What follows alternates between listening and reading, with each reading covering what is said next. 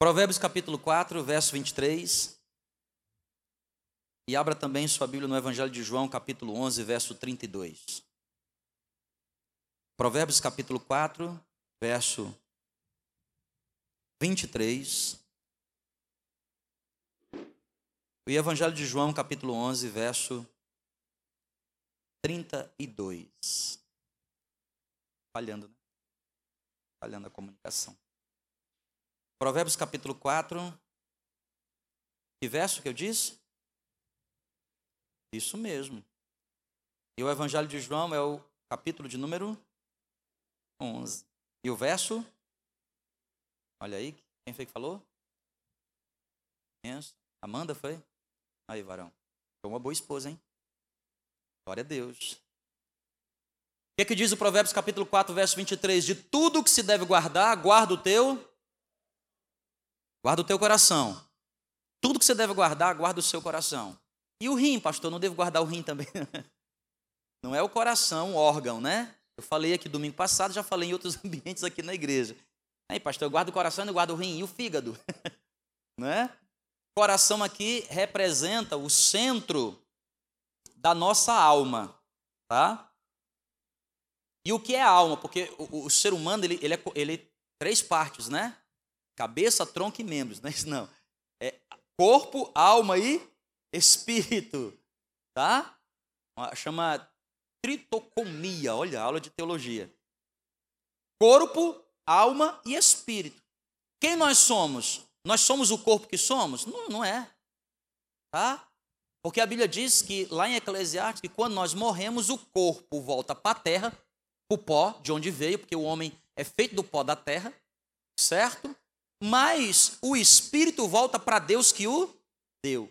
Eu não sei se você já percebeu isso, né? Mas, por exemplo, velório, tá? Olha que coisa ruim, mas velório faz parte da vida humana e da vida de pastor também, né? E quando você vai lá no velório, quando você olha lá, por exemplo, o corpo de um defunto, você olha assim, esse cara não é mais fulano, tá aqui. Eu me lembro muito do meu pai, né? Meu pai, ele, ele é, foi assassinado, infelizmente. Eu me lembro do velório dele, eu olhava para a cara do meu pai e eu falei assim: meu, meu pai, é só o corpo dele aqui. Você vê claramente que ali aquela pessoa já não está mais, porque o espírito já foi para para Deus, né? Eu espero, se for convertido, vai para Deus, do contrário, vai para outro lugar. Tá bom? Então você, é muito fácil você evidenciar o espírito é a parte divina e o corpo é a parte natural. Agora o que é, que é alma? Por isso que só o ser humano tem alma.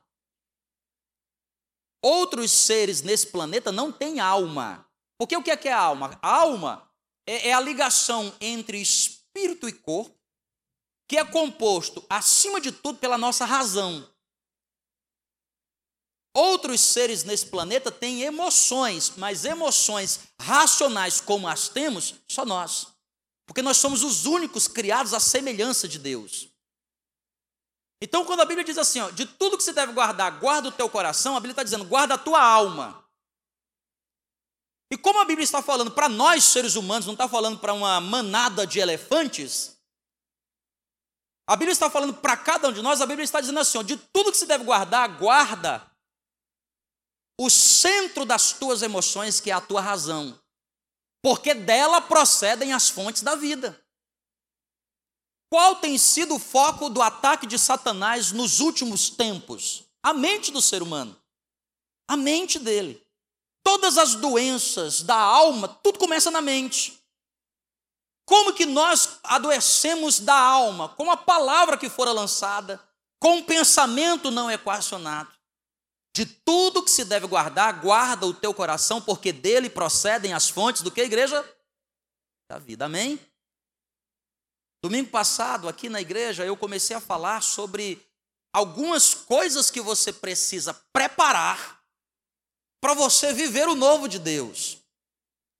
Algumas coisas que você precisa estar preparado para receber o novo de Deus, um novo ano, um novo tempo, tempo da dupla alegria. Mas para você viver essa dupla alegria, você precisa estar preparado. E um dos preparos que você precisa ter, eu falei no domingo aqui na igreja, é sobre sobre organizar a tua estante emocional. eu, eu fiz essa ilustração para você entender que as nossas emoções é como, se, como uma estante cheia de livros aptos para serem usados. Mas esses livros só poderão ser usados de maneira correta se eles estiverem organizados, porque se eles não estiverem organizados, vira uma bagunça. E você não sabe nem identificar. E você não sabe nem encontrar onde aquele livro porventura esteja. Quem está aqui entendendo, diga amém. Evangelho de João, capítulo 11, verso 32. João, capítulo 11, verso 32. A Bíblia nos ensina que até Jesus tinha uma estratégia específica para organizar a sua estante emocional. Um dos momentos mais difíceis da vida de Jesus, e você precisa entender que ele é Deus, mas ele é 100% humano. É fantástico você ler, por exemplo, os livros de Augusto Cury, quando ele, ele, ele, ele, ele estuda do ponto de vista da psicanálise a mente de Jesus.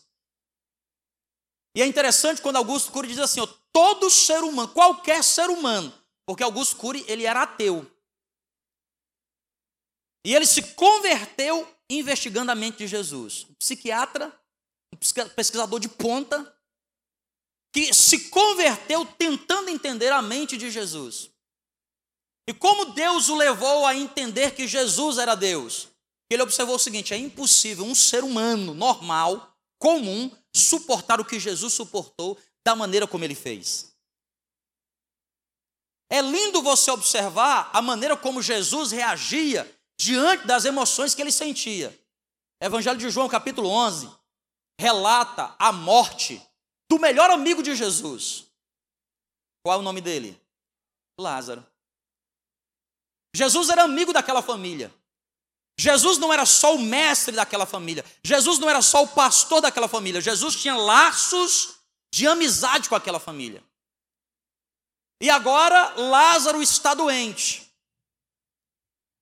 Manda um recado para o seu amigo dizendo: por favor, venha acudir, porque Lázaro está doente. Mas Jesus demorou para chegar. E demorou para chegar exatos quatro dias. E como Jesus não chegou naquele dia que fora convidado, naquele dia Lázaro morreu.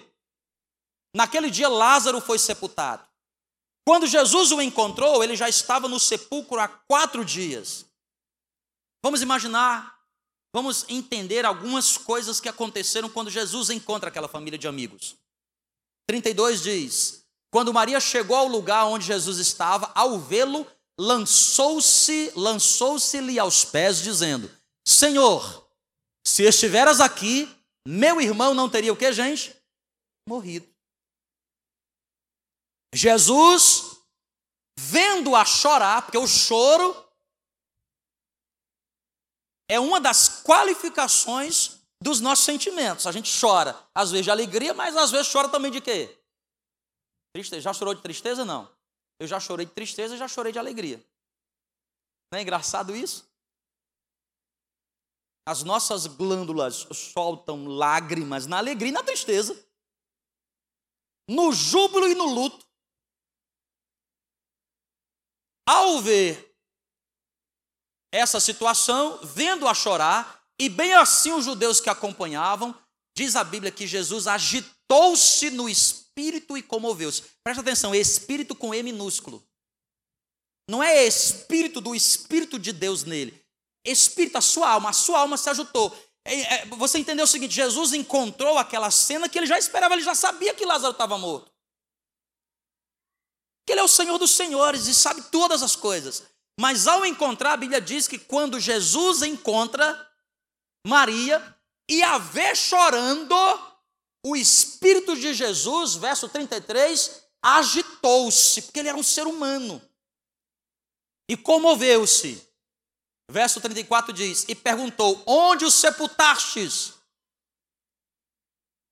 Eles lhe responderam: Senhor, vem e vê. Aí o que diz o verso 35, gente?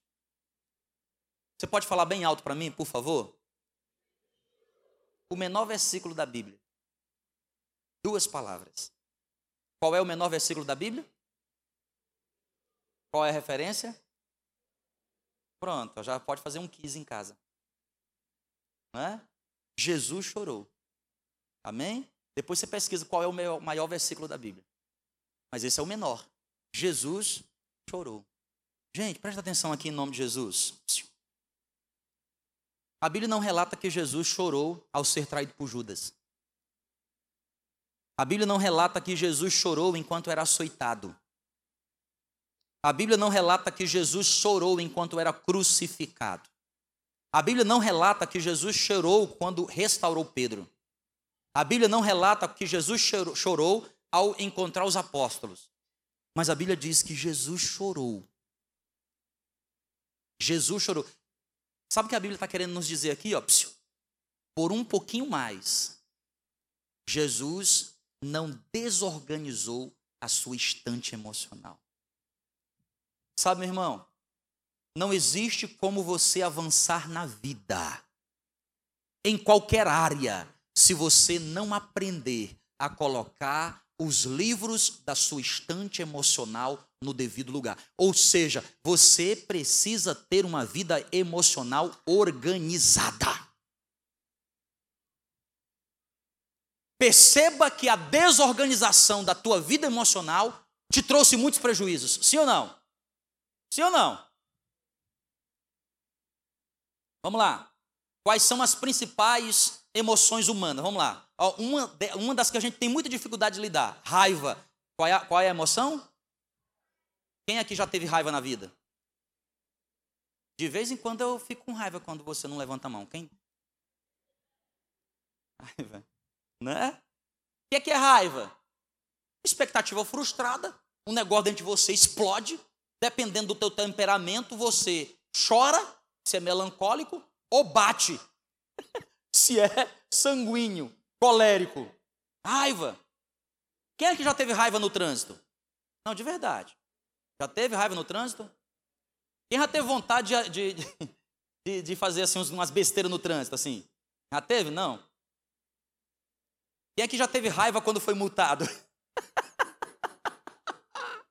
Hã? Quem aqui as emoções vêm à tona quando, por exemplo, um policial te para na blitz? Ou quando você para, você para assim, oh, por favor, obrigado. A outra emoção humana, medo. Medo. Quantas vezes nós paramos na vida por causa do medo? Que em pequenas doses é bom, porque todo sentimento que Deus criou é bom, até a tristeza. Em pequenas doses. Mas tudo em alta dose é prejudicial, até a alegria. Sabia disso? Não, pastor, eu quero alegria. Eu quero morrer de alegria. Morre mesmo. Até a alegria mata. Tá bom? Tá claro para vocês? Vamos lá, outro sentimento. Ciúmes. Não, pastor, ciúme não. Sou crente, tenho ciúme. De jeito nenhum. Não sei. Não levanta a mão as meninas, mas quantas meninas têm ciúmes? É porque as meninas, pastor. Então levanta a mão os homens ciumentos. É ou não é? Quem está entendendo, diga amém. Emoção. Aversão. Sabe o que é aversão? O que é aversão? Como é que é a cara de aversão? A cara de aversão. E aí, gosta de giló?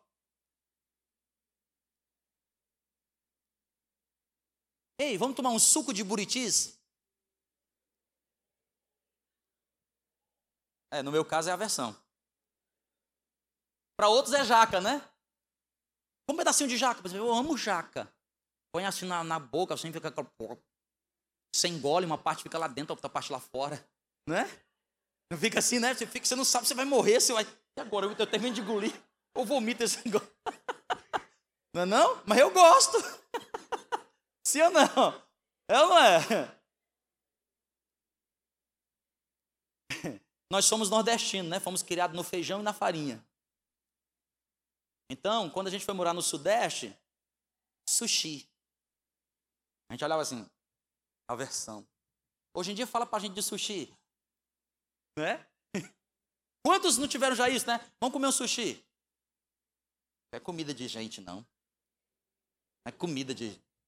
Eu quero é um X aloprado. Aí depois que ele passa a experimentar, o que é que ele diz assim? Que nat... sushi. O problema é que é caro nesse negócio. Brincadeira cara, né? Você come, come, come, gasta, gasta, gasta, depois vai comer o X aloprado. Para matar a fome. Todos vocês estão entendendo, gente? Aversão, sentimento. Sentimento. Confiança. Confiança é uma atitude, confiança é uma atitude. Você dá passos de confiança, mas confiança também é um sentimento. Sim ou não? Às vezes você olha para alguém e você fala assim: Eu confio. Estou te sentindo que eu confio em você. Daqui a pouco você olha assim: Confio não. Sentimento. Ei, meu irmão, aqui em nome de Jesus, ó. Quem gostaria de viver o melhor de Deus em 2020? Diga glória a Deus. Você precisa organizar a estante das suas emoções. Eu venho aqui na autoridade do nome de Jesus para falar para você que você precisa colocar as emoções no devido lugar. Não perca mais para suas emoções, quer seja medo, quer seja tristeza, quer seja ciúme, aversão, alegria, afeto e às vezes até inveja. Pastor, mas crente tem inveja? Não. Não. E na igreja, pastor, tem inveja? Não. Não tem. Aqui não.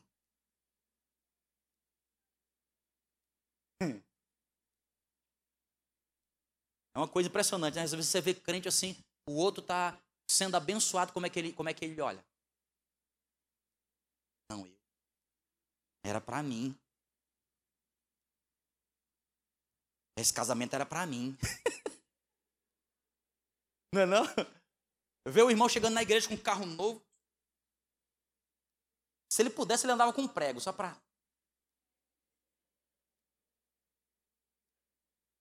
Tem, tem gente que é assim. Eu estaciono bem em frente à igreja. Daqui eu fico vendo. Abre ali a porta para mim. É ou não é? Uma vez eu, eu, eu, eu fui olhar Presta atenção, de vez em quando eu vou orar em carro de irmãos, né? Olha que coisa, situação. Já aconteceu aqui na igreja.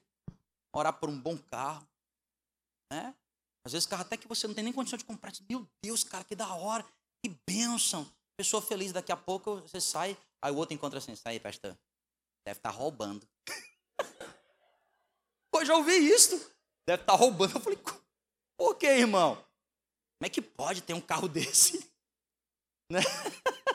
Se eu estivesse orando no Corcel 2 meu antigo, ninguém ia falar que eu estava roubando. Né? Inveja. Que é, que é inveja? É incapacidade de aceitar o sucesso do outro. Sabia disso? Inveja é quando você tem dificuldade de aceitar o que Deus está abençoando o outro. E por que, que, que a gente tem dificuldade com isso? Porque a gente, na verdade, gostaria de viver esse sucesso, só que por algum motivo a estante emocional da gente está desorganizada, a gente não consegue chegar lá. Está todo mundo entendendo, gente, o que eu estou falando nessa noite? Você consegue compreender a importância de ter a sua vida emocional organizada? Eu não sei qual é o. o, o... Me ajuda aqui, Raildo. Vê se eu acerto aqui. É Provérbios 28, 25. Já falei várias vezes aqui na igreja sobre esse provérbio. Provérbios 28, 25. Não, é ao contrário, 25, 28. Vai que não é também, né? 25, 28. Olha o que diz: como cidade derribada que não tem o que, gente? Assim é a pessoa que não sabe conter as suas emoções. Você consegue entender? Como cidade derribada. Preste atenção, eu estou falando de provérbios, provérbios de Salomão. Salomão é mil anos antes de Cristo, portanto, três mil anos atrás. Três mil anos atrás representa uma época em que não existia sistema de defesa mais eficiente do que muro, muralha. Ok? Eu tô, eu, eu, anteci, eu tô aqui antes da pólvora, antes das armas de fogo, tá bom? E bem antes das armas químicas, né? Então, qual é o mecanismo de proteção? Muralha. Lembra das muralhas de Jericó? Josué, como é que eu vou destruir essa muralha? Lembra das muralhas de Jericó? A meretriz. Como é o nome dela? Raabe Gente, ela morava em cima do muro. Você imagina uma pessoa morar em cima do muro? Não, porque eu já caminhei em cima do muro, caminhar em cima do muro, quase caindo, mas morar em cima do muro. Então, para ela morar em cima do muro, imagina a largura dessa fortaleza. Então, veja só, o que, é que a Bíblia está dizendo? Uma pessoa que não sabe conter as suas emoções é alguém que está sempre desprotegido. Porque ele não tem muros que o segura. O inimigo pode invadir a vida dele o tempo todo. Tem áreas da minha vida que é fácil demais o inimigo me derrotar. Por quê? Porque nestas áreas as minhas emoções ainda não estão quê? Organizadas. E se elas não estão organizadas, eu me torno susceptível ao que o diabo quer fazer. Quem é que está entendendo? Diga amém. Às vezes você é uma pessoa iracunda demais. Tu tem raiva. Raiva é uma emoção. Raiva. E às vezes tem coisa que te tira do sério. Tem coisas que tiram você do sério que não me tira. Por quê? Porque tem a ver com teu, tua história de vida. E se você não tiver cuidado com essa emoção, essa emoção, essa mesma emoção que Deus criou para te proteger, pode ser também um instrumento da tua derrota. Mas a grande pergunta que eu quero tentar responder nessa noite é: uma vez que a gente entende a importância de ter o controle das nossas emoções, uma vez que a gente entende que a estante das nossas emoções precisa estar catalogada, organizada, no devido lugar, para eu usar, é como um livro, eu tiro da estante, eu uso, depois eu ponho no lugar. Tem gente que as emoções são tão desqualificadas que é uma bagunça. Se, se a emoção sair, pronto, virou o incrível Hulk. Para voltar, só depois de destruir uma cidade inteira. Então a grande pergunta que eu quero responder é: como fazer isso, pastor? Porque uma vez que a gente entende a importância de ter as emoções organizadas, como que eu faço para organizar? Como que eu organizo? Vocês querem saber? Amém?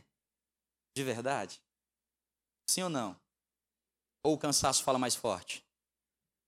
Vamos saber como é que faz isso? Presta atenção aqui em nome de Jesus, ó. Presta atenção. Primeira coisa. Por isso o tema da mensagem é como organizar a estante das emoções. Como organizar a estante das minhas emoções. Primeira coisa, gente. Você não pode organizar nada se primeiro você não identificar.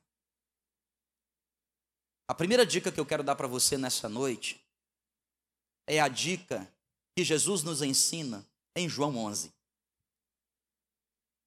Quando Jesus está chorando, no verso 35, Jesus está ali chorando e ao mesmo tempo que ele chora, ele identifica, identifica uma emoção.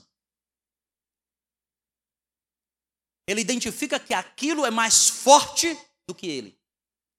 Ele foi lá como pastor, como Messias. Mas o relacionamento que ele tinha com Maria, com Lázaro, com Marta, e o choro da Marta, porque perceba no texto que é o choro delas que incita Jesus a chorar. A primeira coisa que nós devemos fazer para poder ter organizado a estante das nossas emoções é identificá-las. Pastor, o que, é que o senhor está querendo dizer? Presta atenção aqui, gente, ó, por favor, entenda. Você sabe facilmente identificar quando alguma coisa te deixa mal?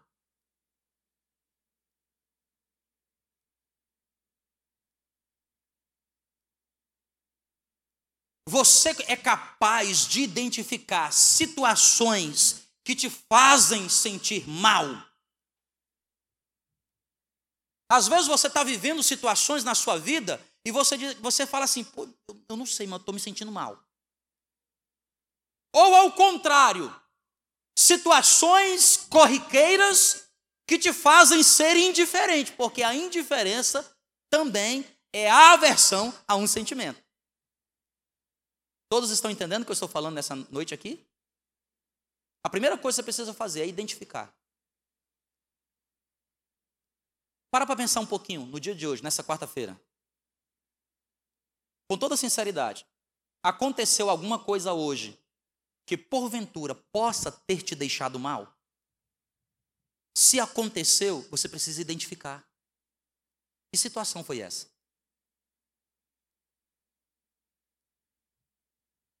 Foi alguma coisa que alguém disse? Ai, pastor, estou me sentindo mal porque acho que eu comi um X alopado. Não é isso que eu estou falando, de sentir mal, tá? Certo? Emoções. E onde é que estão as nossas emoções? Onde é que elas estão? Aqui. É aqui, ó. Onde que estão as nossas emoções, gente? Aqui. Presta atenção aqui, ó. Sinal de que alguma coisa está te fazendo mal.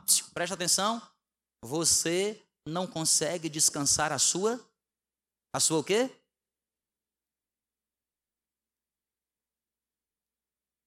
Você não consegue dormir direito. Por que você não consegue dormir direito? Porque o teu corpo pode até tentar desligar, mas a tua mente, o que é que ela acontece? Ela não e você não sabe resolver isso porque tudo começa com a identificação. Você pensa, cara, o que é está acontecendo? Por exemplo, você tem um negócio fantástico que te ajuda a identificar os sentimentos que precisam ser organizados.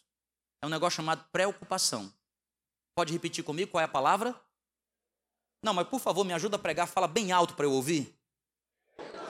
Sabe o que é preocupação? É uma palavra composta. Presta atenção. Pré-ocupação. A tua mente está antecipadamente ocupada com algo que ela porventura teme que possa o quê? É um sinal de ansiedade. Preocupação. Por favor, pare para pensar sobre as suas preocupações.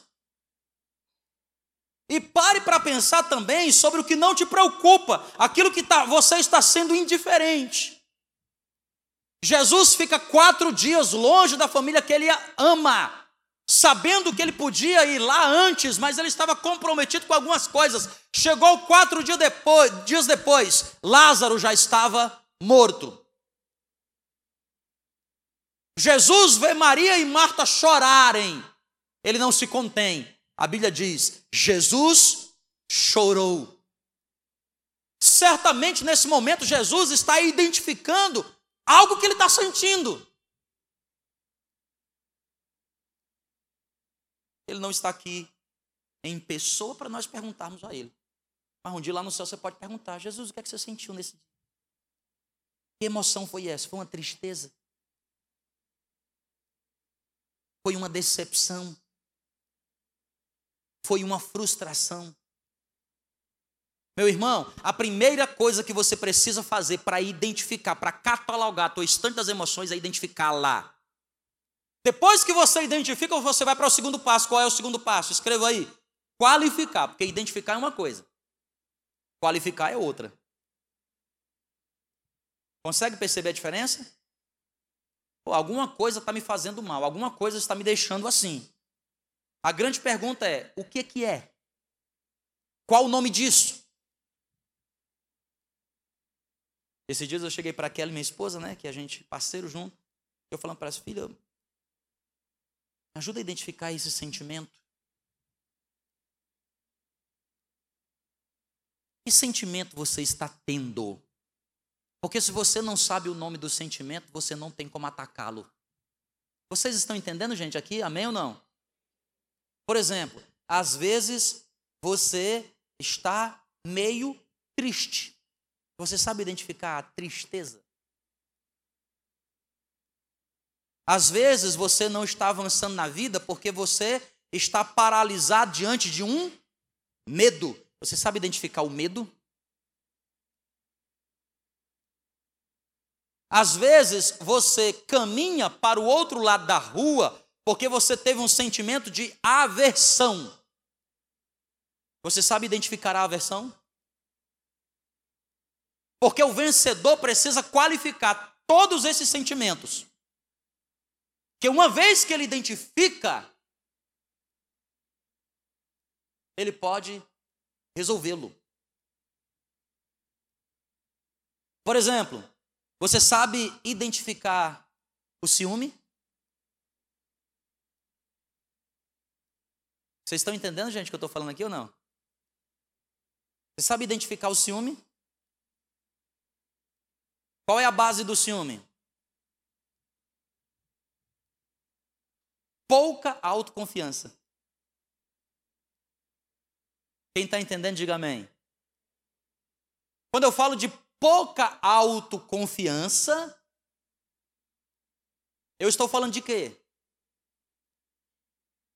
Esse ser humano tem uma fraqueza. Que fraqueza é? Você sabe qualificar? Porque você não tem como organizar essa estante das emoções se você não sabe. Porque como é que organiza uma, uma estante? Por título, né? Organiza aqui por títulos, títulos da liderança, os títulos, não sei do que você precisa organizar. Meu Deus, onde é que eu vou encaixar esse livro? Esse livro aqui eu encaixo onde? Onde é que eu encaixo esse livro? Eu preciso qualificar. Por exemplo, você sabe identificar quando você tem sentimentos de complexo? Porque todos nós temos. Todos nós temos áreas da nossa vida em que os complexos vêm à tona. Quem está entendendo o que eu estou falando aqui, diga amém nessa noite. Não tem como você avançar na vida se você não identificar e se você depois não qualificar. A pergunta que você tem que responder é: por que isso me perturba? Por que me sinto assim? Por que esse sentimento me aprisiona assim? Por que esse sentimento me impede de avançar? E eu sei que eu preciso avançar. Sabe, querido, quantas pessoas estão com as vidas paralisadas porque elas não conseguem identificar, nem tampouco qualificar os seus complexos. Porque os nossos complexos têm a ver com a nossa história de vida. E eles se fortalecem em nós porque no passado fora construído traumas que refletem agora na minha vida adulta.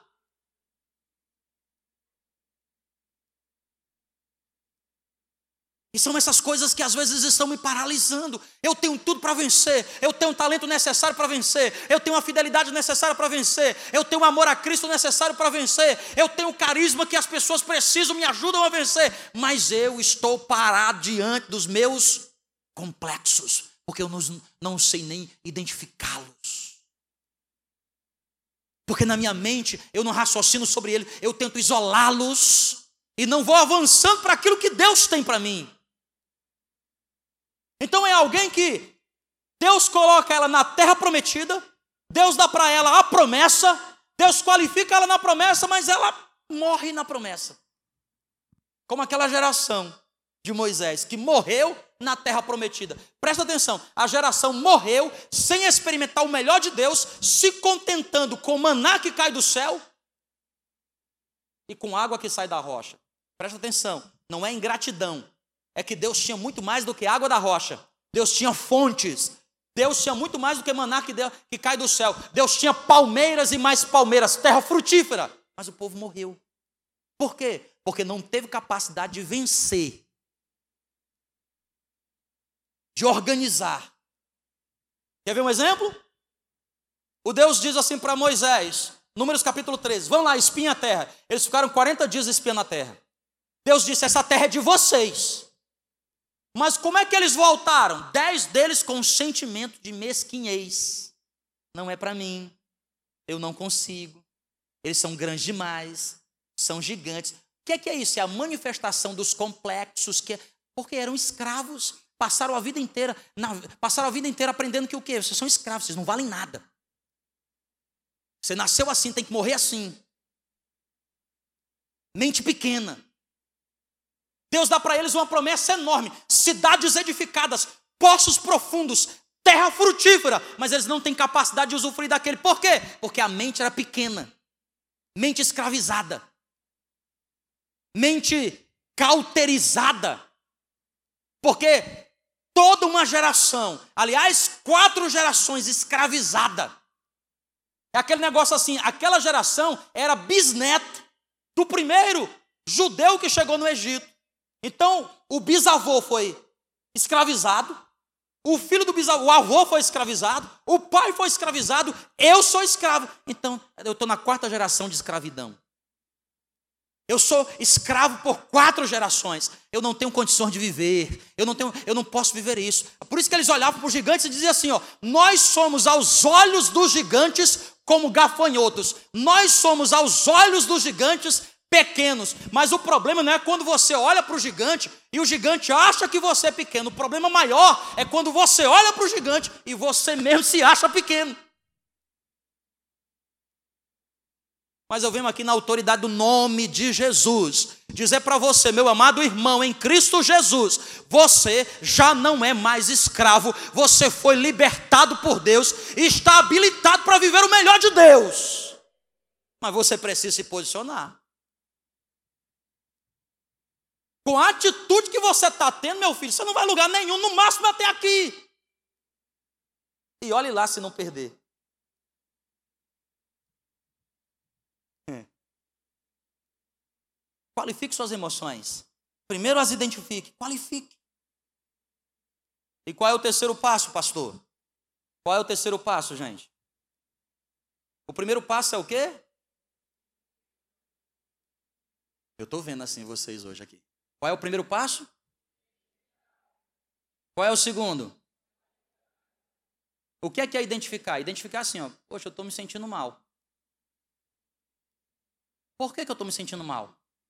Por que, que isso me faz mal? Vocês estão entendendo? Essa é a pergunta. Poxa, eu estou mal, mas por quê?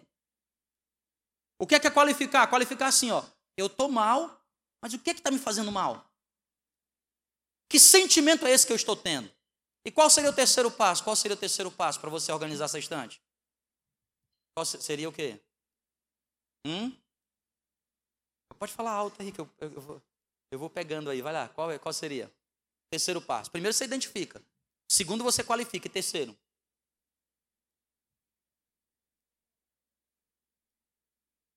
Ah, o terceiro não faz nada, pastor.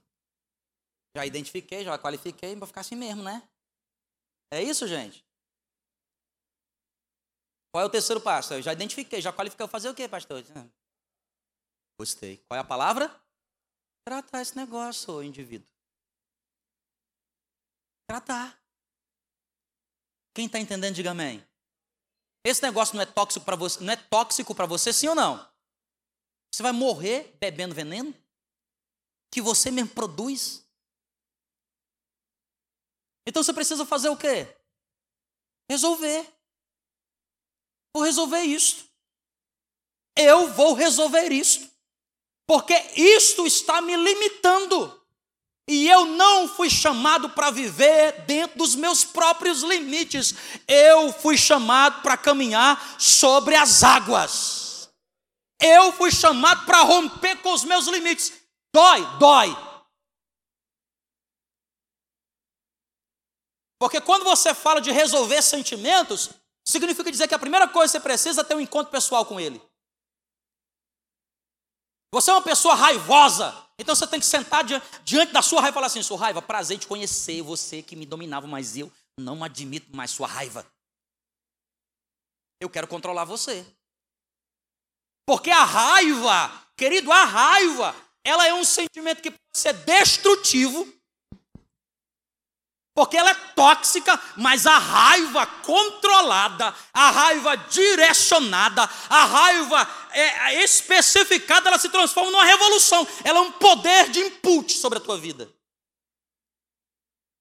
Quem está entendendo, diga amém. Eu nasci na pobreza e eu tinha raiva da pobreza. Eu tinha raiva de não poder comer um prato de comida bom. Eu me lembro da minha infância que eu.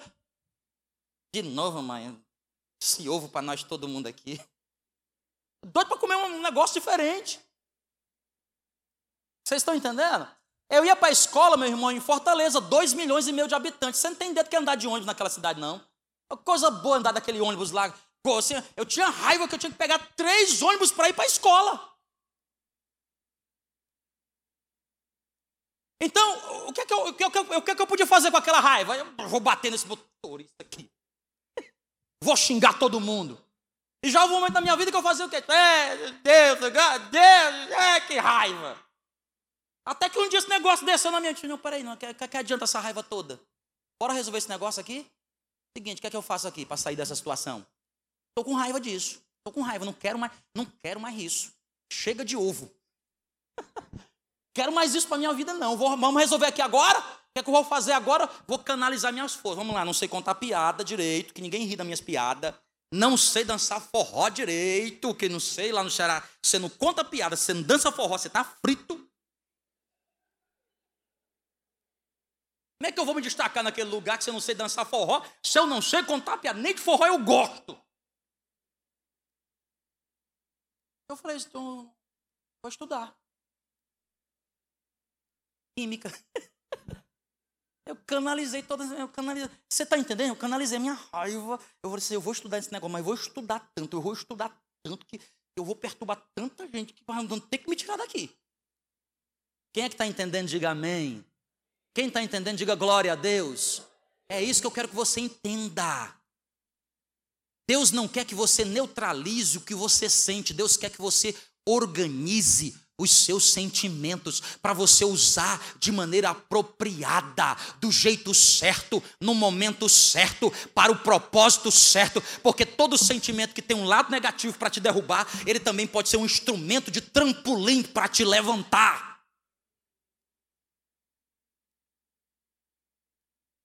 O que é que você sente? Você é revoltado. Estou revoltado, pastor, pizza, estou revoltado. Uma revolta, eu sou revoltado. Eu sou revoltado. usa essa revolta toda. O que adianta eu ficar revoltado com. Eu fico revoltado comigo mesmo. Eu sou revoltado. Por que, que eu sou desse tamanho? Por que, que eu tenho essa largura? Por que, que eu tenho esse cabelo? Para com essas revoltas. Vai resolver o quê? Vocês estão entendendo? Usa essa revolta toda. E chega para Deus e diz assim: Deus, me ajuda a organizar essa revolta todinha de tal maneira que eu vou fazer uma bazuca nela, eu vou botar essa revolta todinha dentro, eu vou fazer uma bomba atômica que quando ela me explodir, ela não vai matar mais ninguém nem a mim, ela vai me tirar dessa situação. Porque só você pode sair dessa situação, meu irmão. Jesus pode estender a sua mão e te tirar desse lamaçal, mas inevitavelmente você voltará para lá. Sabe por quê? Porque você não está preparado. E aqui está o segredo de você controlar as suas emoções. Resolva! Pastor, como é que eu resolvo? Busca ajuda. Porque sozinho você não pode resolver. Sozinho você se tornou refém do que sente. Sozinho você vai perder. Então busca ajuda. Procura alguém que te ama. Procura uma pessoa que te ajude. Procura uma pessoa que verdadeiramente te ajuda. Essa pessoa vai te, vai te tirar dali, meu irmão. Procura um pastor.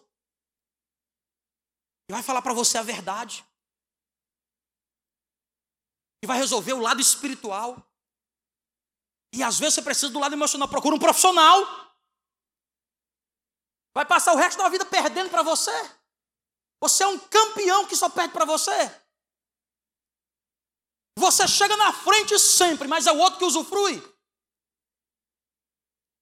Você sempre vê o anjo descer primeiro o anjo agita as águas, você diz, eu vou mergulhar. Mas outro chega antes de você, por quê?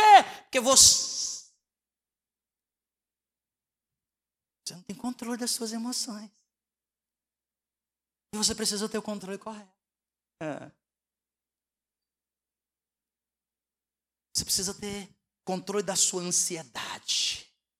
Porque há tempo certo para todas as coisas debaixo do céu. Você precisa ter controle das suas paixões. Ei, minha irmãzinha de Jesus. Ei, pastor, que eu estou apaixonada, apaixonada. O cara vai te ferrar, minha irmã. Vai arrebentar com você. É porque eu sou louca.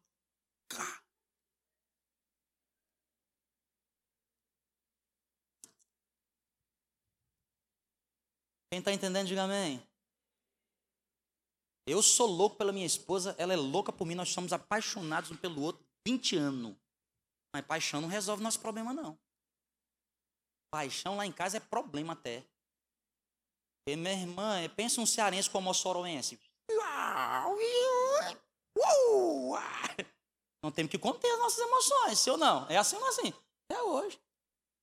E a gente aprendeu com o tempo. Só, agora não dá pra gente conversar. Eu já digo assim, a verdade não dá não. Vou passear de bicicleta. gasto toda a energia, chuto uns três cachorros. Entendeu? Dou umas três voltas no Parque Anauá, gasto toda a minha energia. Aí eu chego em casa com, meu amor, batatinha quando nasce. Espalha a rama, já. Ok? Controle do quê? Controle do quê? Controle de quê? Das emoções. Irmão, eu sou pastor. Todo dia o diabo levanta alguém para me tirar do céu. Todo dia. Todo dia. Um, um capeta do inferno entra na minha frente para me tirar. Perder. Eu vou perder pro capeta, é? É, não. Lá dentro de mim, você acha que eu tenho vontade de quê? Igualzinho você tem vontade de até matar. Pastor, não acredito. Você é um santo homem de Deus. Não acredito, pastor. Eu não tenho vontade de matar se atirando, né? Não é a facada. É atropelando. Mas eu vou perder, gente, para minhas, vou perder para as minhas emoções, eu vou perder? Vou perder? Eu que não sou besta. Perde os outros, eu não perco. Quem está entendendo, diga amém. Então, para até quando você vai perder, meu irmão? Deus tendo o melhor para você. Deus tendo uma vida para te esperar. Ah, pastor, mas é porque o senhor não conhece a constituição da minha história, dos traumas que eu vivi. Ei, meu irmão, não há trauma maior do que o sacrifício de Cristo Jesus capaz de resolver todas as suas janelas emocionais. Todas elas. Todas elas. Minha irmã, você não precisa ser refém de um sentimento por um homem. Meu irmão, você não precisa ser refém de um sentimento por uma mulher. Sabe quando é que você está preparado para poder você entrar bem no relacionamento? Quando você for autossuficientemente feliz em si. Quando eu conheci aquela, eu já era feliz. Eu sou mais feliz ainda porque ela entrou na minha vida, mas eu já era feliz. Porque se eu depositar minha esperança de felicidade nessa mulher, a sobrecarga. Vai dar certo esse negócio? Não vai. A gente é feliz junto. A gente já era feliz separado. Porque Deus é suficiente para mim. Porque Deus preenche todas as lacunas da minha vida. Não tinha dinheiro, não tinha teto, não tinha nada, mas tinha Jesus. Quem está entendendo, diga amém. Agora eu tenho um teto, posso ter um bom carro e dá para poder comprar uma comida boa no sushi. Você acha que é isso que me faz feliz, é? Me faz feliz. Fico mais feliz, porque o feliz eu já sou com Jesus. Ai, pastor, eu não consigo sair. Ai, sair. O novo. Eu preciso comprar. Transfere a tua felicidade por um aparelho. Custa o olho da cara. Vai dar certo esse negócio, gente? Não vai. Ah, eu vou ser feliz quando tiver. Oh, hum. oh, você tão feliz. Se você não aprender a ser feliz andando a pé, de Uber, cancelou. Oh, meu Deus, cancelou. De... Desgraçado, cancelou. Tá chegando aqui em casa, dois minutos para chegar em casa, ele cancela.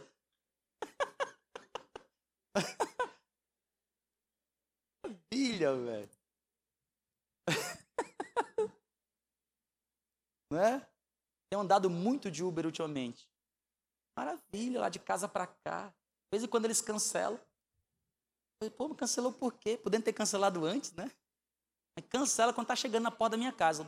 Um minuto para chegar na sua casa. Ui, cancelou. Só desgramado, cancelou. Por quê? ah, quem está entendendo, diga amém. Vamos avançar para o melhor de Deus para a nossa vida, gente? Sim ou não?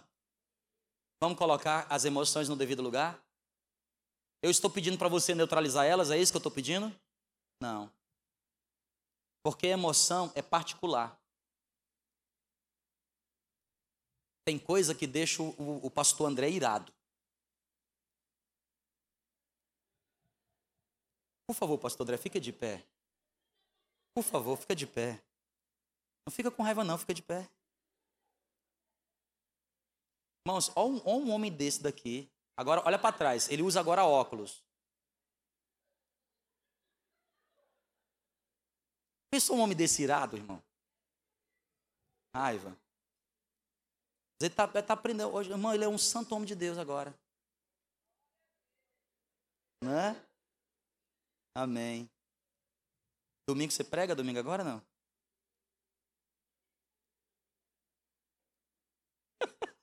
Já está ficando com raiva. Agora, presta atenção. O que deixa ele com raiva, às vezes não me deixa. Não é? E ele pode canalizar toda a raiva dele para um propósito bom. E ele tem aprendido a fazer isso, tem feito com excelência. E por isso está onde está. E vai mais longe. Quem está entendendo, diga amém. Como, qual, é, qual, é, qual é o tipo de personalidade que você tem? Você é meio fleumático? Deus não está pedindo para você mudar e ser colérico. Deus só está dizendo para você assim, ó, tenha domínio sobre o que você sente. Use a sua razão para controlar o que gera em você emoções negativas. Às vezes nós praticamos ostracismo. Sabe o que é ostracismo? A gente se fecha. E por que, que a gente se fecha? Porque a gente já levou tanta porrada na vida, tanta porrada na vida, tanta porrada, tanta porrada, que a gente o? Se. Minha esposa, até hoje, tem me ensinado. Ela é um instrumento de Deus para me ensinar a me relacionar que a minha infância e juventude, para poder eu sobreviver, eu tive que me fechar. Eu tive que me fechar. As drogas, a prostituição, a fornicação, a promiscuidade batiam na porta da minha casa dez vezes por dia. E para eu sobreviver, eu tive que me fechar. Eu não deixava ninguém chegar perto de mim. Ninguém. Nem ela. Levou quase 10 anos para ela acessar com intimidade a armadura do meu coração. Não é porque eu não a amava, mas porque os meus complexos me fechavam de tal forma. Eu, lá no subconsciente, a minha mente dizia: mais um que vem para me explorar. Quem está entendendo, diga amém. E você não precisa ser refém dessas coisas. Você pode hoje, hoje, em Cristo Jesus dizer: Senhor, me ajude a identificar o que me deixa mal. Me ajude a qualificar. Como é o nome disso? Como é o nome disso que está me deixando mal? Que sentimento é esse? Qual é a base desse sentimento? Senhor, me dê as estratégias, me dê, me ajude a chegar perto de pessoas que me ajudam. E me ajudam a resolver. A resolver. Sabe o pastor Arthur Pereira que esteve aqui na igreja pregando, lá da Igreja do Amor? Ele tem sido um instrumento de Deus em algumas coisas tão importantes na minha vida. Esses dias eu tenho conversado com ele e falei: você não tem ideia de quanto tem sido importante para mim. Coisas simples. Ele diz todo dia, né? Te amo. Te amo. Ele não fala comigo sem dizer te amo, pastor. Aí eu digo para ele, também te amo, mas eu te amo mais. Pegar as nossas conversas, vão dizer, isso aí não, hein? Estranho isso, hein? Vamos ficar de pé em nome de Jesus.